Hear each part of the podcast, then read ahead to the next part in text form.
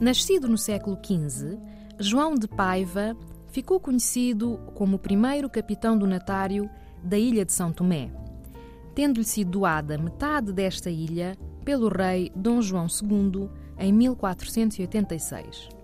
Nesse mesmo ano, desembarcaram na ilha os primeiros colonos portugueses.